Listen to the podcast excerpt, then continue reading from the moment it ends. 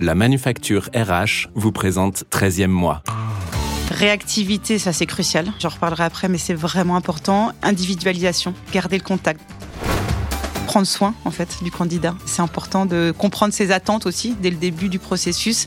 Voilà, moi je parle de vraiment de l'individualisation et de ce qui va rendre l'expérience du candidat un peu unique et ce qui va lui le rendre unique en fait. C'est l'individualisation du processus d'intégration.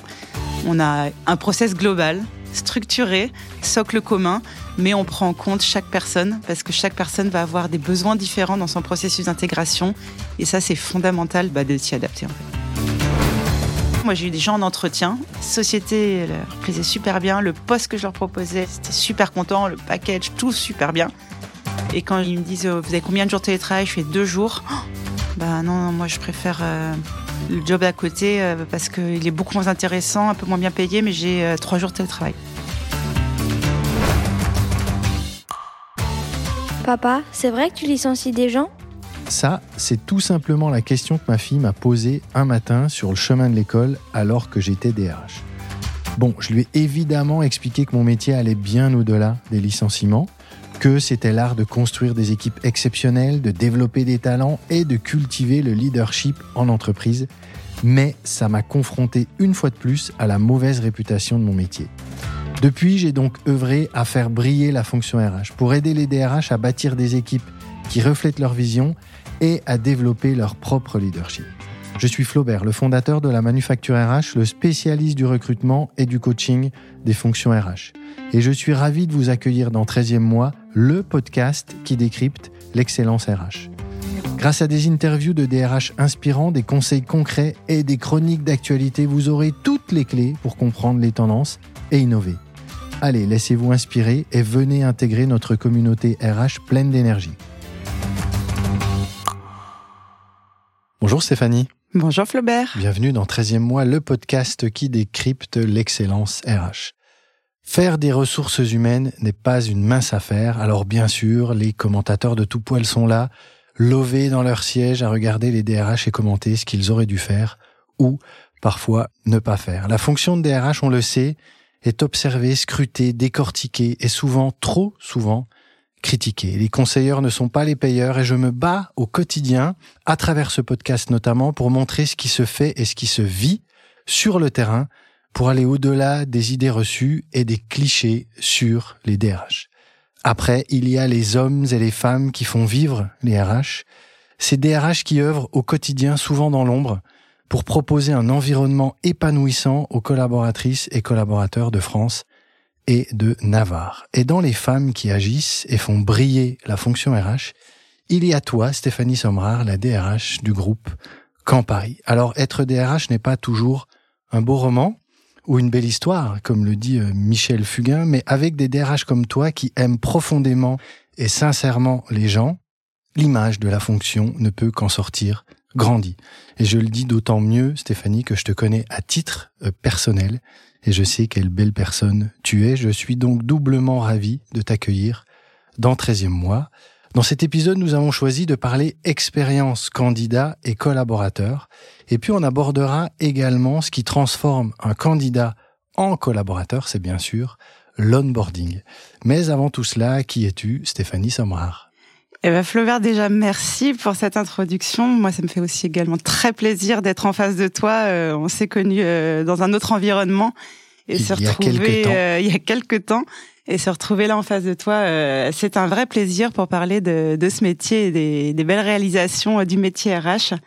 Alors qui je suis? Alors je suis déjà une épicurienne de la vie en général, hein, avant toute chose, et c'est important.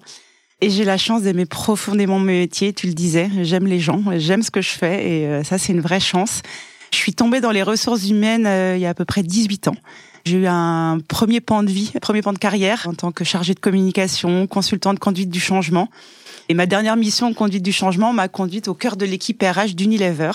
Et je n'ai cessé, bah voilà, d'évoluer dans cette passionnante fonction depuis. J'ai enchaîné chez PepsiCo en tant que directrice RH marketing et vente, et puis aujourd'hui, bah, directrice euh, des ressources humaines euh, Campari en France. Voilà, je suis ravie de pouvoir continuer dans, dans cette passionnante voie. Donc à la base, pas spécialement prédestiné pour la fonction RH Pas spécialement je pense personnellement de par euh, voilà ma façon d'être, euh, d'aimer les gens, les relations, mais pas du tout euh, dans mes études ni dans voilà dans dans ce que j'ai appris dans mes premiers métiers. non. C'est quoi le virage C'est quoi le truc C'est quoi le moment ou l'occasion ou il y a un truc comme ça qui, qui t'a fait dire tiens ouais ça serait pas mal d'aller sur, sur, la fonction RH c'est venu comme une évidence en fait. Euh, j'ai eu des petites touches dans mes différents premiers métiers euh, où effectivement quand on est chargé de communication, bah, on parle aux gens forcément, mhm. on a pas mal d'interactions. Euh, j'ai pu euh, toucher un peu du doigt le campus management, etc. Donc je me dis ouais c'est pas mal, on est encore en contact avec plus de gens. Et puis voilà cette mission qui m'a conduite sur un gros projet de transformation de l'équipe RH au sein d'Unilever. Voilà, j'ai appris euh, en fait la fonction RH euh, en, en, décortiquant les métiers, les processus euh, RH et ouais, c'était une évidence être char business partner, ouais, aimer les gens, aider les gens, les accompagner. Voilà, c'est c'est venu tout seul, comme une évidence. Et donc question que j'aime bien toujours poser, c'est quoi ta vision toi du, du, du, métier de DRH Là, tu croises quelqu'un dans la rue qui te dit mais c'est quoi un DRH Il fait quoi? Comment tu comment tu parles de ton métier? Alors euh, mon métier, euh, je dis que c'est c'est difficile de le décrire parce qu'il il change tous les jours. Il n'y a pas une journée pareille et c'est ce qui en fait sa richesse. Je dirais même peut-être pas directrice des ressources humaines, mais directrice des relations humaines parce que je trouve ça un peu moins réducteur et un peu plus un peu plus approprié. Et moi, je trouve ma vision du job de DRH, c'est que c'est c'est devenu un rôle central de nos organisations. Et on a cette immense responsabilité bah, d'être au cœur euh, du business et au cœur de, de plein d'acteurs internes et externes à l'entreprise. Et pour moi, le rôle du DRH, c'est un peu un, un chef d'orchestre, euh, un équilibriste, un facilitateur. Euh, il y a plusieurs mots pour le décrire, mais euh, qui doit euh, qui doit écrire la musique et dérouler la partition bah, pour faire en sorte que tous ces acteurs toutes ces parties prenantes euh, bah, puissent euh, puissent s'entendre, puissent puissent jouer la musique, et toujours dans un but, oui, de performance économique et sociale de l'entreprise, parce qu'il faut pas perdre de vue l'objectif final. Mais voilà, ma vision de DRH, c'est que c'est un rôle aujourd'hui incontournable au cœur des organisations et des comités de direction des entreprises.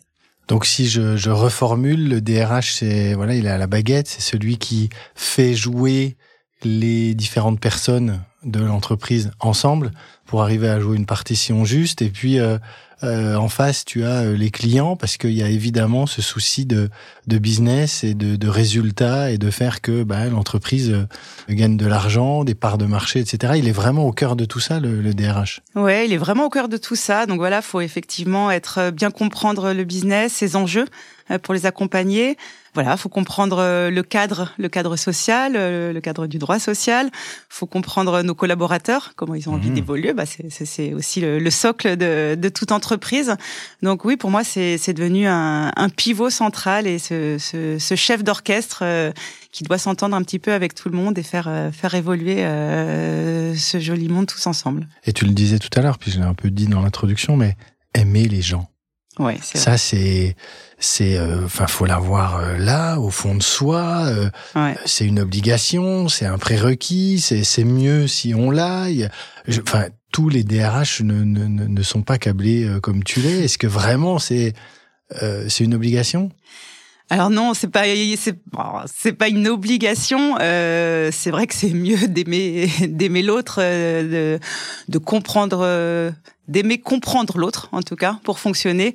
Euh, voilà. Après, il y a des différentes personnalités. On est tous, on a tous des profils différents qui fait que on l'exprime d'une manière euh, plus ou moins euh, développée, forte, plus ou moins empathique. Mais mais voilà, moi je pense que c'est prérequis, c'est d'avoir envie de comprendre l'autre, qui il est, pour pouvoir bah, pour pouvoir l'accompagner tout simplement. Il y a cet intérêt pour l'autre. De toute façon, alors après, ça dépend des personnalités. Il y a celles et ceux qui vont être un peu plus euh, ouverts et qui vont vraiment exprimer les choses et, et dire oui, ben moi j'aime les gens. Euh, bon, d'autres qui sont peut-être un peu plus réservés, mais en tout cas il y a cet intérêt à l'autre qui est évidemment fondamental. On peut pas faire des RH tout seul dans son coin, ouais, non, c'est euh, dans son bureau, quoi. Complètement. Ouais, ouais, je suis d'accord. Pour moi, le, le RH, il est Enfin, la fonction elle a vraiment évolué. On est passé quand même d'une fonction RH, un peu des, des administrateurs du personnel, mhm. euh, comme on disait un petit peu dans euh, euh auparavant, à une fonction euh, aujourd'hui d'accompagnement de la transformation des organisations, de voilà de qui, en charge tellement de projets différents de, de bien-être au travail, d'accompagnement du business, de de données aussi RH, parce qu'on parle aussi de la data, de digitalisation de la fonction. Il y a tellement de choses qui rentrent en compte que faut être ouvert et, et descendre de sa tour d'ivoire. En tout cas, ça, c'est sûr. Ok. Campari, alors c'est une marque que, que tout le monde connaît, sans, sans vraiment euh, tout connaître de Campari. Qu'est-ce que tu peux nous donner comme élément sur cette, cette jolie marque? Parce que c'est vraiment une belle marque. C'est vrai, c'est une super marque et c'est, une belle boîte. Je suis, je suis ravie d'être tombée dans, dans l'environnement des vins et spiritueux. Et j'ai eu la chance d'arriver au début de l'aventure Campari, euh, Campari France. Campari France, c'est la fusion de, de deux sociétés, euh, anciennement Rothschild France Distribution d'un côté, une société de distribution euh, de vin euh, dont l'actionnaire était Baron Philippe de Rothschild, et Marnier l'Apostole Biscuit de l'autre, société de production du Grand Marnier notamment, et euh, la, le rachat de, la, de son propre distributeur par le groupe Campari et la fusion de l'entité de production et distribution, et ben voilà, est née la filiale Campari France euh, en 2020. Et moi, j'ai eu la chance d'arriver à ce moment-là pour accompagner la croissance, l'évolution, la transformation de la filiale France du groupe Campari et aujourd'hui, on est à peu près 400 euh, personnes en France. D'accord. Donc c'est 300 personnes, euh, on va dire qu'en Paris France, siège terrain, site de production. On a 20 personnes dans une maison de Champagne, euh, la jolie maison L'Allier, euh, mhm. à Haï en Champagne, donc on est ravis. Et on a 100 personnes environ en Martinique, euh, parce qu'on a effectivement une entité légale, producteur des, des super Rhum Trois-Rivières et Maison Lamonie. Voilà, donc on a des personnes qui œuvrent dans cette jolie société aussi. Donc voilà, une société qui se développe d'année en année filiale du groupe Campari italien. Euh, qui est donc une société italienne à la base. Voilà, exactement, euh, dont le siège est basé à Milan et euh, voilà, on devient un, acteur, un des marchés en tout cas incontournable du groupe Campari et, je suis ravie d'accompagner cette transformation. voilà. D'accord, donc toi, tu es arrivé au moment où il fallait structurer les choses voilà, il euh, fallait mettre en place pas mal de choses dans une société plutôt en croissance, avec des, des, des une croissance externe, c'est ça? C'est exactement ça, et avec effectivement des sociétés qui fonctionnaient sur, avec des process complètement différents, des sociétés euh, franco-françaises euh, qu'il a fallu mettre, euh, bah, voilà, apprendre mettre en place des process, euh, des process groupes, euh, mettre en place, euh, alors mettre en place, c'est-à-dire une culture, développer une culture, celle du groupe, tout en conservant l'ADN des sociétés euh, françaises euh, qui avaient fusionné aussi ensemble. Donc euh, voilà, c'est comment on fait avec les gens qui sont déjà dans cette structure. On les internationalise, on grossit ensemble et on met en place tout ça. Donc voilà, quand je parlais de chef d'orchestre tout à l'heure, ça a ah été vraiment dérouler cette partition et ça a été super intéressant parce que parce que oui, les camparistas, comme on les appelle, les, les collaborateurs Campari, bah ouais, c'est des gens passionnés. C'est vraiment des gens. Je, suis arrivée dans une société avec des gens qui incarnent les valeurs du groupe euh, vraiment au quotidien. Si je te cite les valeurs, c'est euh, la passion. Mhm. Ouais, c'est des gens passionnés par euh, par ce qu'ils font, par les produits, par les marques qu'on a. Donc ça c'est super agréable. C'est l'intégrité. Alors ouais, c'est une notion fondamentale, mais mhm. c'est mieux en le disant. C'est le pragmatisme. J'ai trouvé des gens effectivement hyper pragmatiques, toujours porteurs de solutions, toujours dans la solidarité pour aider les autres, trouver des solutions ensemble. Et la dernière valeur, c'est ça s'appelle le together. Et moi, je le traduirais par vraiment la force d'un collectif, euh, parce que Campari, c'est avant tout euh, une somme d'individus qui fonctionnent hyper bien en collectif. C'est ce qui fait aujourd'hui, euh, voilà, un vrai succès chez Campari France. Les Camparistas. Les Camparistas. J'ai appris, mais beaucoup d'entreprises comme ça, ils donnent des noms. Ouais. c'est euh, non, c'est c'est intéressant. Alors, on, on, a décidé de parler euh, expérience candidat et collaborateur. Peut-être qu'on reviendra un peu, d'ailleurs, qu'on fera le lien avec les valeurs que tu viens de d'évoquer parce que les choses évidemment euh, se croisent. Et si j'ai bien tout compris ce que tu m'as expliqué quand on a préparé cet épisode, tout ça, le travail sur l'expérience candidat collaborateur part déjà d'un projet d'entreprise. Tu peux nous en dire un peu plus sur ce projet qui est appelé, je crois, euh, Calco, c'est ça Ouais, euh, c'est ça. Ça fait un peu bizarre comme nom euh, sorti de sorti de son chapeau. C'est quoi Calco? Mais Calco, oui, c'est Calco, c'est un projet d'entreprise donc pensé par notre président, porté par le comité de direction. Aujourd'hui, c'est le projet de toute une entreprise. Et Calco, ça veut dire qualité au quotidien. Okay. Et comme je t'ai dit juste avant, bah, quand Paris France est né il y a pas si longtemps, et s'est transformé, a grandi très très vite, a subi beaucoup de bouleversements, euh, les changements informatiques, euh, les, les, nouveaux systèmes, les nouveaux process. Et je pense que tous ces bouleversements bah, ont fait que les gens ont, On a fait le constat à la, à la fin de ces deux ans euh, de, de croissance continue qu'on avait un petit peu perdu de vue des choses essentielles, à savoir la, la, première chose, c'était le bien faire du premier coup. Mhm. C'est de, de faire des choses de qualité, des recommandations de qualité, des, des, des livrables de qualité. Et puis aussi, on avait un petit peu perdu de vue le, le, sens du client interne externe. Donc, on le mettait plus forcément au cœur de nos préoccupations. Donc, ce projet euh, qualité au quotidien, il s'est dit comment on met en place euh, des actions, quelque chose euh, qui font qu'on va remettre de la qualité dans tout ce qu'on fait, le client au centre de nos préoccupations. Voilà, donc c'est né un petit peu de ce constat. Et aujourd'hui, euh, voilà, notre feuille de route, c'est les engagements de tous les collaborateurs, parce qu'effectivement, ce projet, il a la particularité d'être on va dire, à l'anglaise bottom-up. Donc c'est le comité de direction a fixé un cadre mhm. et ensuite on a laissé les collaborateurs euh, libres dans ce cadre et s'exprimer. Donc tout a commencé par des ateliers d'intelligence collective. Donc chaque département s'est réuni en atelier. Euh, accompagné par euh, par des consultants qui les ont aidés à faire un, un audit de ce qui se passait bien dans leur département, ce qu'ils faisaient bien, ce qu'ils faisaient moins bien, ce qu'ils pouvaient optimiser, ce qu'ils pouvaient faire différemment pour euh, voilà répondre à ces enjeux de, de qualité euh, et de remise euh, au centre du client. Et on leur a demandé bah, de, de prendre des engagements. Des, donc ça s'appelait la convention des engagements euh, Calco et euh, et de d'écrire des plans d'action liés à ces engagements forts. Et voilà, maintenant c'est la feuille de route euh, portée par chaque collaborateur de Campari. Ok. Et, et ça veut donc dire que il y a une concentration, il y a un sujet qui sort. Évidemment, on se concentre sur le client, logique. Mais à un moment donné, le client, on le décline en client interne, client externe. Et là, il y a un sujet qui sort sur qu'est-ce que vit notre client interne. On a pour habitude de dire que les collaboratrices, collaborateurs sont les clients internes de la direction des ressources humaines, les autres départements également. Donc ça sort comme ça, et, et après vous allez sur le sujet de euh, ce qu'ils vivent au quotidien, de euh, leur expérience en tant que collaborateur. Alors pour de la fonction RH, oui. Pour euh, si je prends un autre département, le marketing leur a pris d'autres engagements euh, bah, pour mieux travailler, effectivement. Euh, comment lui, il améliore sa qualité au sein de son département pour mieux travailler avec les commerciaux, par exemple, la supply chain pour mieux travailler, voilà, effectivement, avec le marketing. Donc, on s'est rendu compte qu'on est tous imbriqués les uns avec les autres, mais que si ça part pas d'engagement de notre part, mhm. nous, en tant qu'individus au sein d'un collectif, au sein d'une équipe, qui est au sein d'un département, qui est au sein d'un d'une entreprise, bah ça pouvait pas marcher. Donc les engagements, c'est chacun on les prend pour soi avant de dire c'est l'autre qui est responsable de.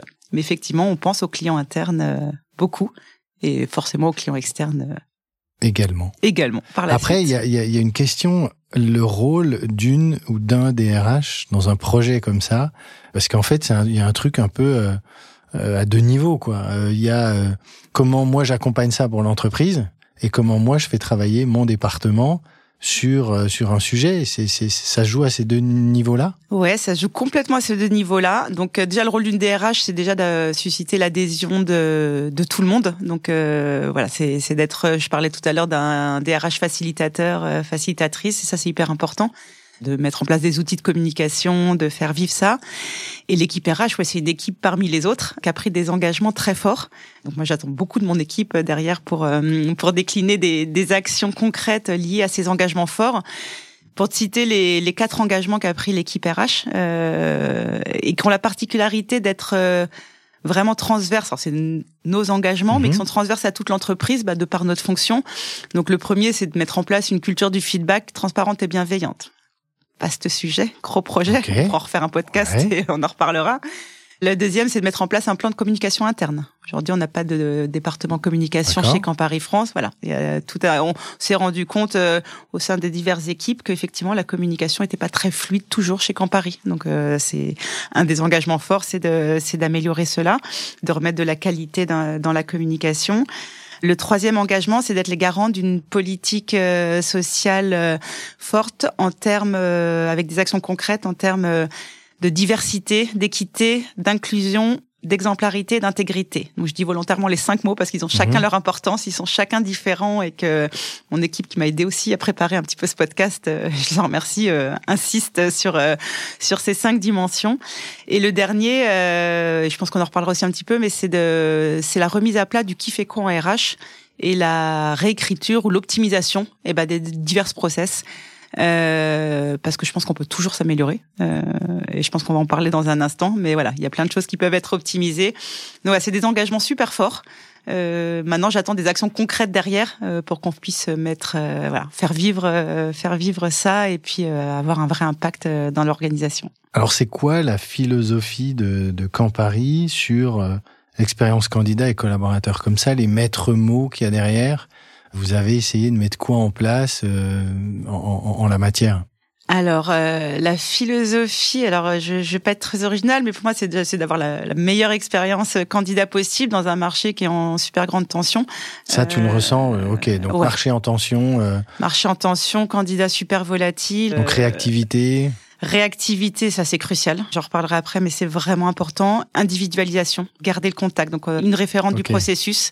On a deux recruteuses en fait, une pour les métiers supply chain, une pour les autres métiers c'est de garder le contact tout le temps et de rendre euh, le candidat unique euh, individualiser un petit peu son expérience. C'est pas seulement un pion qui se balade avec un manager et un N plus 2 et une autre personne. Quand tu dis garder le contact, c'est y compris, euh, alors c'est dans le process, ouais. et c'est y compris, tiens, là je sens que j'ai un bon candidat, potentiellement on n'a pas tout de suite l'opportunité, mais je me crée mon vivier et puis je crée du lien avec lui. Et complètement. Et voilà. Et ça, il faut qu'on le travaille encore plus parce que ça fait, mais ça fait vraiment partie de choses parce que ces candidats, ils sont peut-être pas prêts là tout de suite, ou finalement c'était peut-être pas le job pour eux, mais euh, voilà, c'est nos ambassadeurs euh, là où ils sont euh, de demain.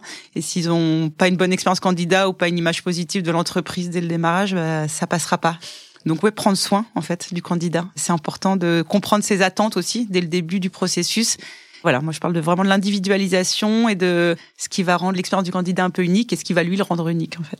Et ça, c'est quelque chose qui est euh, vraiment lié à cette guerre des talents dont on entend parler. Euh, c'est qu'il y a, euh, bon, aujourd'hui, les candidates et candidats ont quand même une sorte de pouvoir dans les process de recrutement. Ça, tu le notes aussi Mais complètement. Mais c'est, ils ont, ils ont un vrai pouvoir parce qu'effectivement, on est, le marché est en tension, on le disait.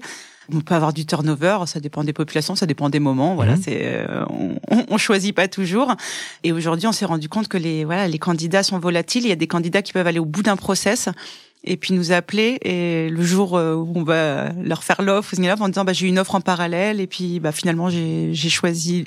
D'où le fait de créer ce lien et d'avoir vraiment et de savoir s'il y a un process en parallèle et euh, exactement. et de pouvoir euh, bon et de comprendre ce qui fera la différence pour le candidat dans ses attentes voilà pour peut-être euh, pousser le, le, curseur un peu plus loin par rapport à ces attentes là. D'où l'individualisation aussi, c'est-à-dire que être capable de faire un peu plus ou ce qu'on n'a pas fait pour l'un, on le fait pour l'autre parce que là il y a un besoin et là il y a un profil. Exactement. Et que si on a senti que voilà c'est un candidat qui voilà qui, qui allait bien qu'elle correspondre euh, voilà à l'entreprise, à l'organisation, matcher avec nos valeurs et s'y sentir bien, bah ouais, on va pousser le bouchon un petit peu plus loin, ça c'est sûr. Individualisation, réactivité. Ouais, ça c'est les choses dans la philosophie comme ça de, de, ce que vous mettez en place. Là, on est sur le côté candidat, puis on ira sur le côté euh, collaborateurs, mais il y a, d'autres choses comme ça euh? Non, oui, bah, dans, l'expérience candidat, euh, ce qu'on a mis en place, qui est vraiment important, donc euh, c'est aussi les entretiens différenciés, les objectifs différenciés par entretien, pour être encore plus clair.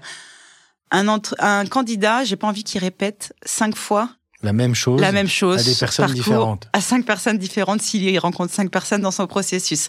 Euh, je trouve que c'est pas très valorisant. C'est un petit peu, euh, ça dépend comment il le raconte, etc.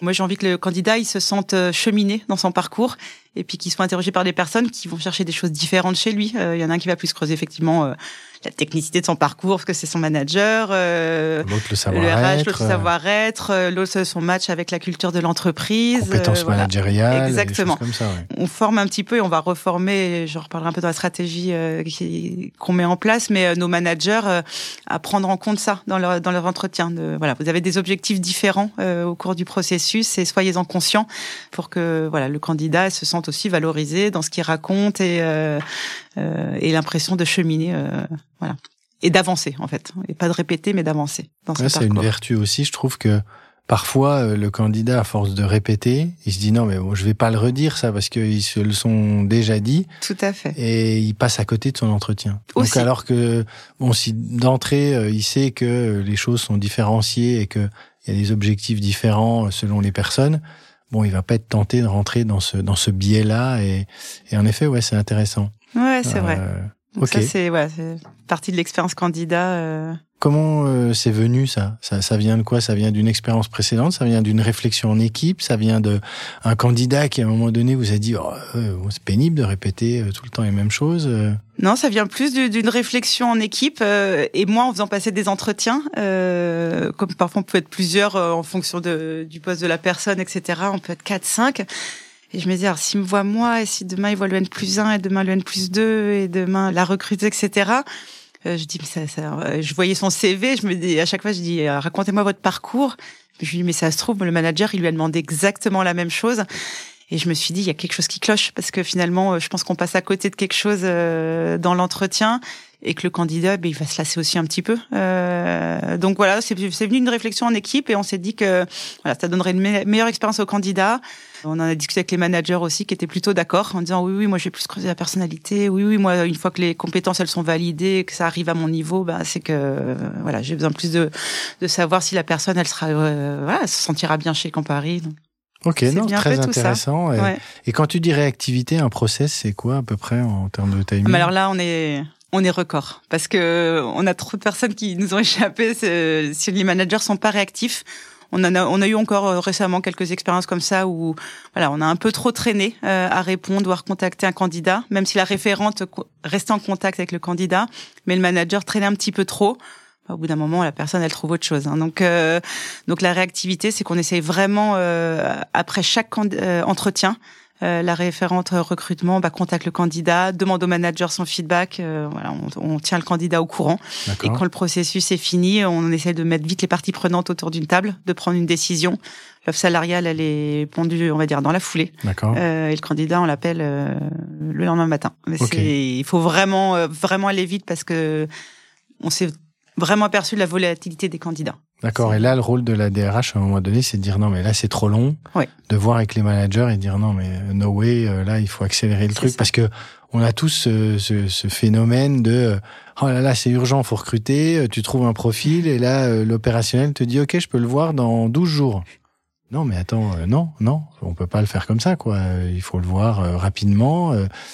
Ok, donc ça, Tout ouais, ça c'est ton job aussi d'accélérer Oui, le oui, truc. complètement. S'il y en a un qui traîne un petit peu, et oui, on est tous pris par nos quotidiens, on a tous des, des métiers super prenants, mais exactement comme tu dis, euh, c'est urgent. Ah oui, mais plus tu iras vite, et les personnes que tu vas recruter, elle a une période, elle a un préavis, Ah oui, elle, oui, elle est, etc.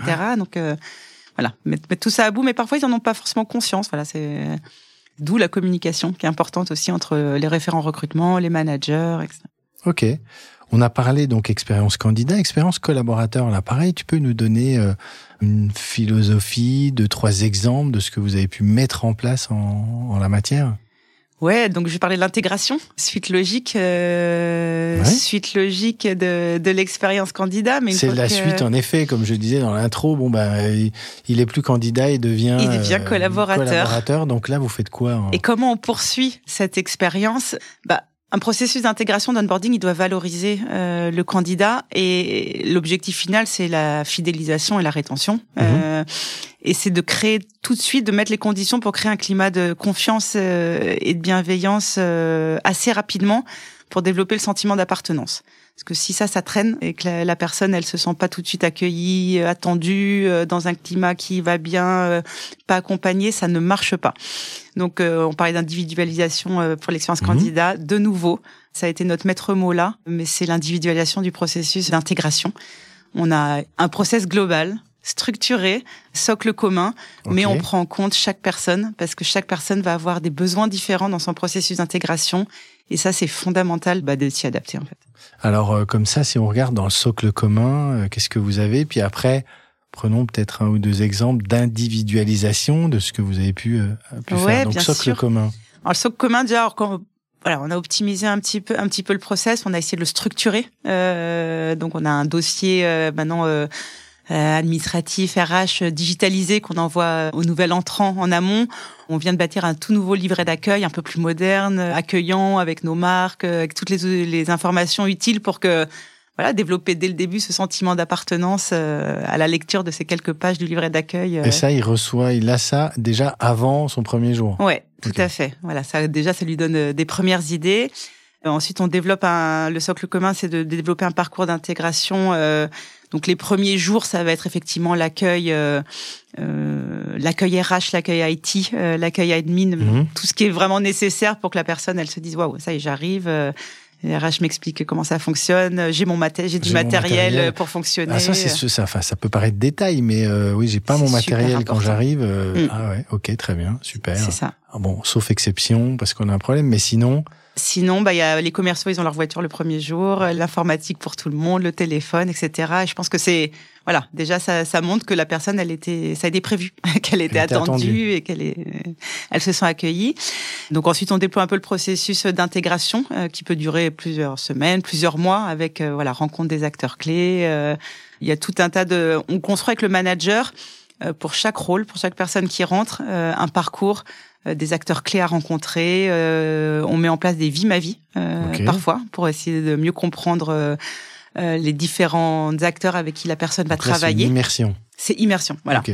Donc il y a plusieurs choses comme ça qui sont mises en place en fonction du rôle, en fonction de la personne, en fonction de pas mal de choses. Mais c'est dans le temps, hein, on fait pas ça tout Oui, ça euh, en une semaine. Euh, et on a mis également en place euh, quelque chose qui nous sert beaucoup, euh, nous RH, et qui est très important. On a mis en place une sorte de pré-rapport d'étonnement avant la fin de la période d'essai euh, entre le RH et le nouvel entrant, entre le HRBP et le nouvel entrant, qui permet bah, de prendre le pouls assez rapidement de comment va la personne, si elle se sent bien dans son job, si elle a les moyens de faire son job, si son, ça se passe bien avec son manager, avec son équipe, etc.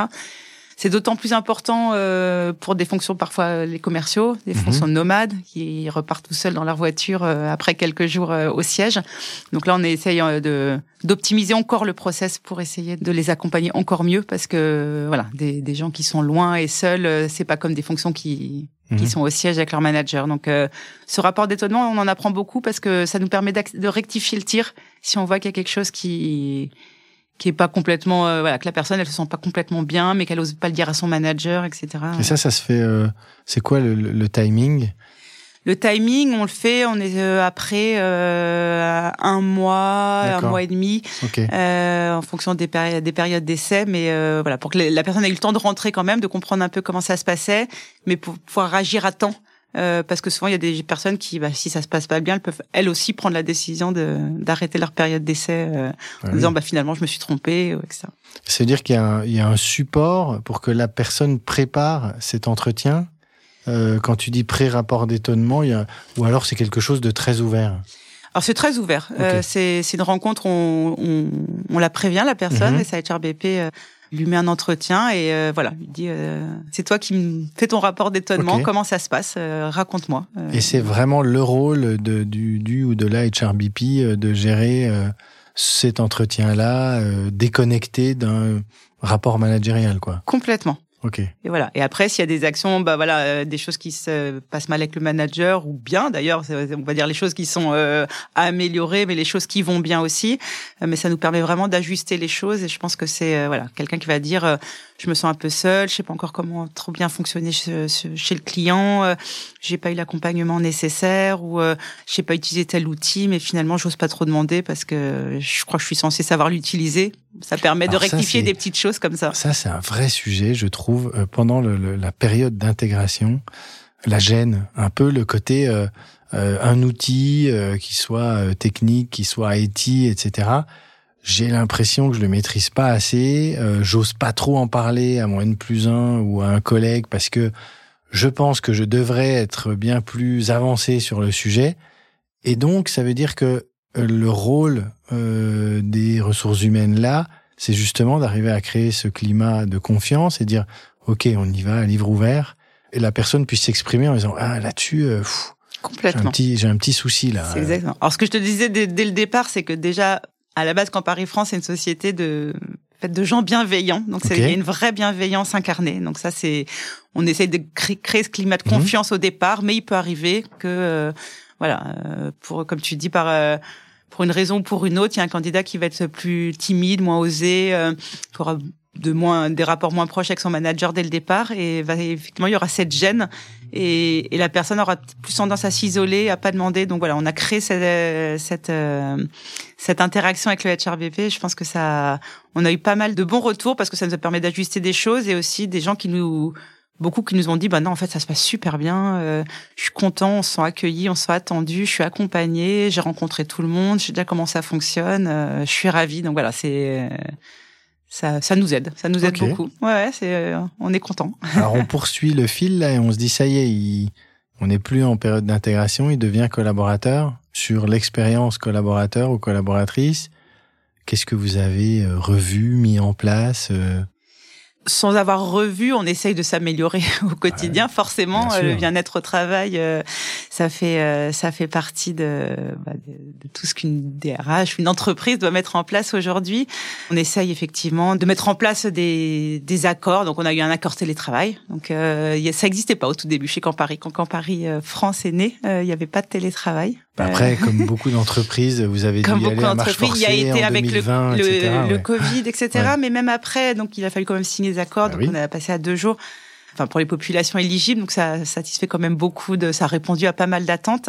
Ça, c'était important. Et puis, améliorer l'expérience, effectivement, c'est créer du, créer du lien. Donc, parce qu'au-delà de ce, au-delà de ce, ce télétravail, euh, il y a une vraie force du collectif chez Campari. Et ce que je te dis, on se sent plus productif, euh, voilà, collectivement. Et le retour au, au bureau, euh, d'être tous ensemble, créer les conditions euh, de pouvoir être ensemble, c'est important. Donc voilà, on a aussi re- refait tous nos bureaux. Euh, Ok. euh, Bah, tous ça, c'est vraiment, oui, clairement, dans l'expérience collaborateur, d'avoir un environnement de travail. ouais, alors pas tous nos bureaux complètement dans à chaque étage, mais on a refait tout un espace convivialité pour que les gens puissent déjeuner ensemble le midi, euh, puissent échanger, parce qu'on est sur plusieurs étages. Dans une entreprise qui est sur plusieurs étages, bah, il y a des jours où tu croises pas forcément les gens, les gens du cinquième croisent pas les gens du premier. Bah là, le midi, tout le monde se retrouve euh, autour d'une grande table euh, conviviale euh, pour euh, prendre un café, pour déjeuner ensemble, etc. Donc voilà, il y a ces aspects de, de bien-être au travail, euh, d'être ensemble. Voilà, on, on fait pas mal, on célèbre beaucoup. Toasting Life. Together, c'est un des motos de Campari, euh, de Campari Group. Donc, euh, on essaye de, de célébrer les succès ou de, voilà, de si on a un lancement de produit, euh, de, de le faire ensemble. Euh, si on a envie de parler des résultats, bah, on se réunit euh, en, en physique tous ensemble. C'est important, je trouve, de ces moments de, de convivialité, de célébration, de, de partage tous ensemble. Donc, c'est quelque chose qu'on qu'on met pas mal en place. On a voilà, toujours continuer à faire des, des conventions. euh, bah, quand on parle du projet Calco tout à l'heure, le point, le point, fi- enfin, on va dire le point de démarrage peut-être Mhm. plutôt de Calco, ça, ça avait commencé avant, mais on a emmené euh, l'entreprise à Milan, on a emmené nos collaborateurs à Milan pour euh, trois jours de convention et pour qu'ils puissent effectivement nous présenter le fruit de leur travail, euh, leurs engagements. Euh, C'était eux les acteurs sur scène euh, lors de la plénière, etc. On leur a fait visiter Milan. Milan, c'est le siège, euh, c'est là où, Mhm. se, où est Campari, donc le signal était fort aussi. Voilà, c'est toute l'expérience collaborateur, c'est cette expérience du collectif, du partage, euh, du bien-être au travail qu'on essaye d'améliorer euh, au fur et à mesure. J'aime bien le côté célébrer. Ça, c'est Ouais. important, célébrer. C'est super important. Être ensemble, se- voilà, fêter les, les réussites. euh, Donc ça, c'est très important. Et j'avais une question qui m'est venue quand tu parlais de télétravail. Est-ce qu'à un moment donné, le fait de se dire, euh, il faut qu'on repense un peu nos bureaux, c'est aussi parce que bah, on a quand même des personnes qui aujourd'hui sont deux jours par semaine ne sont pas là. Et quand elles vont être là, il faut qu'elles aient ce moment ensemble, ou en tout cas cette opportunité d'être mieux ensemble. Ça, ça, ça a contribué à ça? Ouais, ça a contribué à ça et c'est pour ça que le chemin est pas fini parce que alors on n'a pas des bureaux extensibles donc euh, et en plus on grossit, on continue à, à croître chez Campari comme je te disais, on a beaucoup euh, beaucoup grandi euh, depuis euh, 2020. Donc on arrive un petit peu à comment on module un petit peu tout ça. Donc euh, je sais qu'en 2024 euh, voilà, le on va continuer le chemin euh, de cette euh, cette expérience de bien-être au travail en en, en essayant de, de moduler peut-être un peu les bureaux, d'en mettre certains en flex, d'autres parce que voilà, avec le télétravail maintenant plus tout le monde, bah il y a des gens qui viennent quand même. Parfois, on aime bien que l'équipe soit tous ensemble au bureau. Bah, quand tout le monde est là, comment on fait pour s'organiser au mieux, euh, que tout le monde soit bien installé, euh, tout le monde puisse partager ensemble. Euh, c'est vraiment une réflexion, réflexion d'envie que les gens soient bien au bureau, qu'ils aient envie de venir, qu'ils aient envie de partager ensemble, qu'ils aient envie de réfléchir ensemble. Et là, ça marche très bien.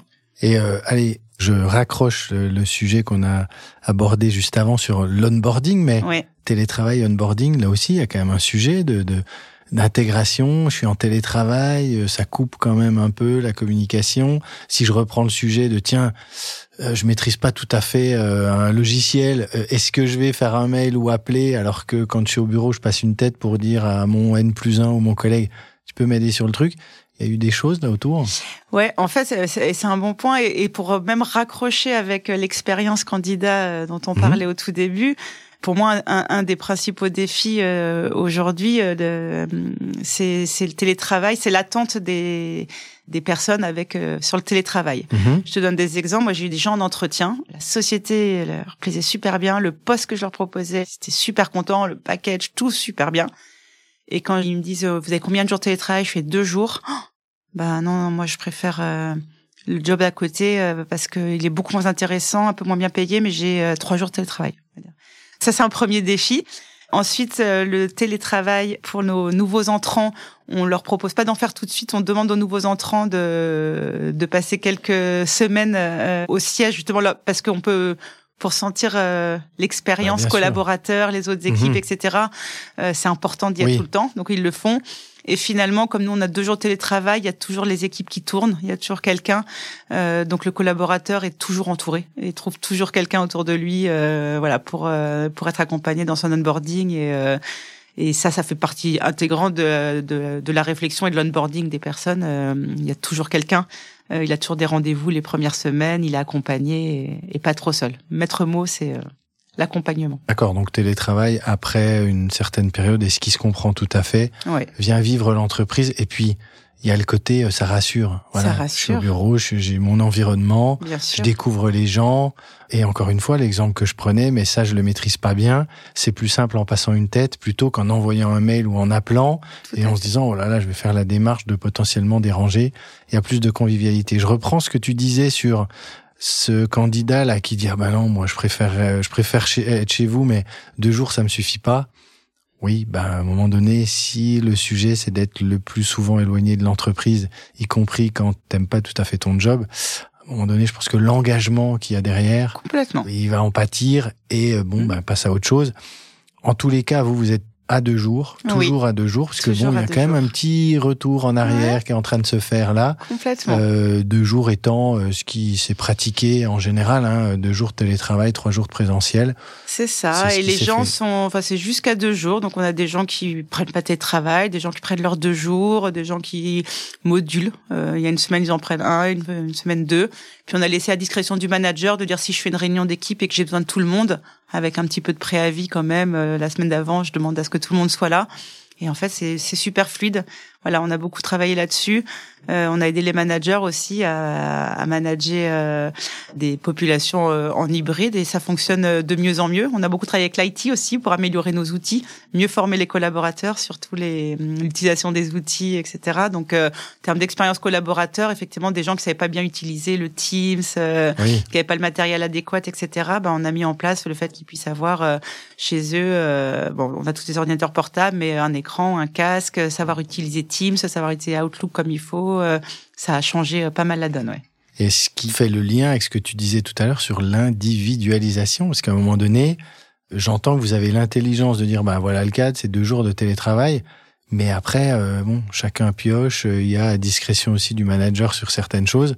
Complètement. et on est de plus en plus là-dedans au niveau RH, c'est, ok, un DRH, il gère une communauté de collaboratrices, collaborateurs, euh, il y a des règles, il y a un cadre, mais à un moment donné dedans, il faut de plus en plus individualiser euh, la prestation, le service, euh, euh ce qu'on est en train de donner euh, aux, aux, collaborateurs, parce que il n'y a pas les mêmes besoins partout. Et il fut un temps où le DRH était plutôt le gardien du temple de pour tout le monde la même chose. Et je peux pas déroger. Hmm. Et aujourd'hui, c'est non, attends, attends, attends. Ok, on s'adapte. Hmm. Chacun n'a pas les mêmes besoins et c'est de plus en plus euh, prégnant et c'est de mieux en mieux compris aussi euh, au sein des, C'est vrai, c'est de l'accompagnement au changement. Voilà, il y a des, managers qui s'y mettent plus ou moins vite, mais ouais, maintenant ça, je crois que ça commence vraiment euh, à bien fonctionner et pour moi c'est ouais, c'est la clé du succès, c'est la clé de du bien vivre ensemble et d'une expérience collaborateur réussie. et c'est ce qui fait que le DRH, la DRH, vous êtes quand même des équilibristes hein. C'est exactement Parce ça. qu'il faut jouer avec tout ça, et tu l'as dit tout à l'heure, hein, dit tout à équilibriste. euh, équilibriste. Exactement. Exactement. Mm. Eh ben, écoute, Stéphanie, on a bouclé la boucle. On est revenu au, au- au début. euh, Comme quoi tout a un sens. Et évidemment, je ne terminerai pas cet épisode sans te poser les quelques questions que je pose toujours à, à mes invités. La première, c'est euh, quel conseil tu donnerais à la jeune Stéphanie qui dirait euh, Allez, moi, ça y est, euh, je commence ma carrière dans les RH. Toi, avec le recul que tu as, c'est quoi le ou les conseils que tu lui donnes? J'en ai des conseils à lui Ah bah, donner à cette jeune Stéphanie euh, qui, a, qui a commencé un peu plus tard dans les RH, euh, qui est tombée dedans comme une évidence. Mais euh, le premier conseil, c'est vraiment d'être authentique en toutes circonstances et de faire les choses, tout ce qu'elle fait, euh, en respectant ses valeurs et en respectant ses voilà ses, ses propres valeurs, euh, de pas faire des choses contre nature. C'est super important dans ce métier-là. Ensuite, je donnerais comme conseil de travailler trois qualités qui sont pour moi essentielles des qualités ou, ou des apports, mais la, la première, c'est d'avoir des convictions fortes et de les assumer. Euh, je pense qu'on est RH, c'est important. Mhm. Euh, on- comment dire, on, on gère de l'humain. L'humain, c'est complexe, donc euh, un humain est complexe et gérer de l'humain, c'est complexe. Donc Très. euh, voilà.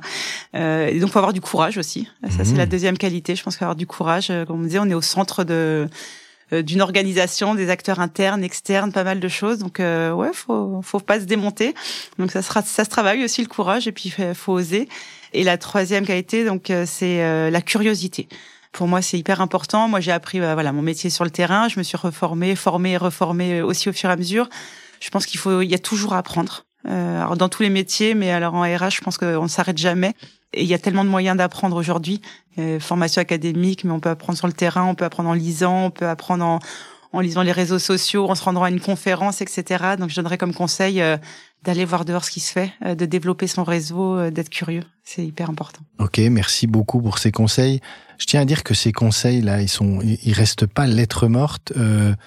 Euh, je suis en train, on est en train de créer un document, un petit leaflet là, un, un lead magnet exactement, avec les Oh. 30 premiers conseils de mes 30 premiers invités. D'accord. Euh, voilà, et qu'on va euh, pouvoir euh, envoyer euh, à toutes celles et ceux qui ont, qui ont envie d'avoir tout ça. Donc, euh, Bah, Et il va y en après, avoir on un va faire, conseil pour avoir écouté tous tes podcasts. eh ben, à chaque fois, on prend un conseil et c'est bien là l'intérêt. Et à un moment donné, que chacune et chacun puisse se dire tiens, je vais regarder. Ah oui, ça me fait penser à ci, à ça, etc.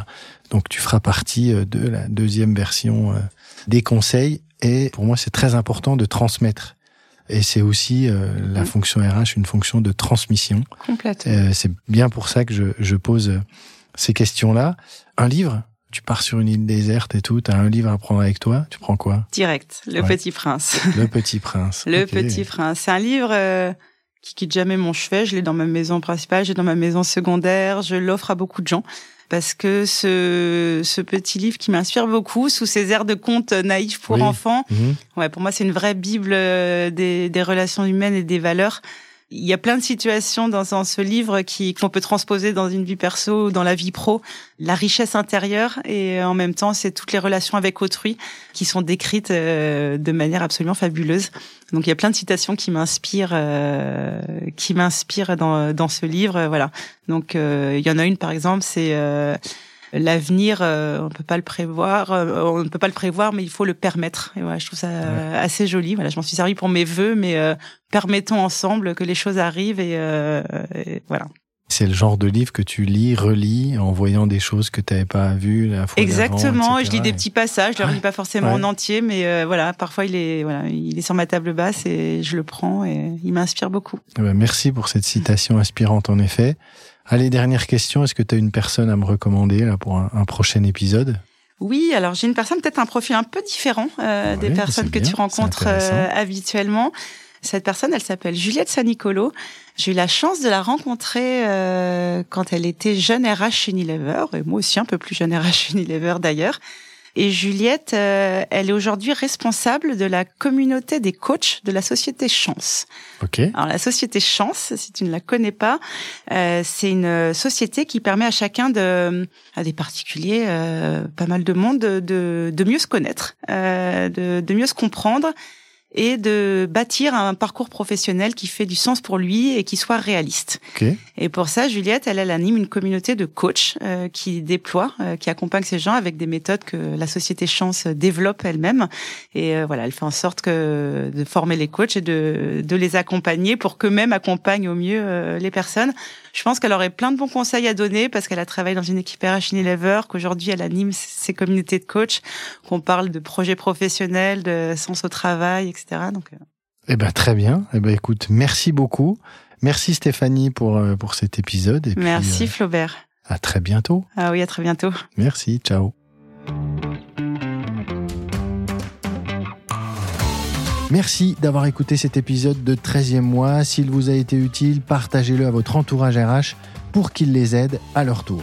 Et puisqu'on y est, mettez une note 5 étoiles et un petit commentaire pour que ce podcast puisse profiter à un maximum d'acteurs de la communauté RH.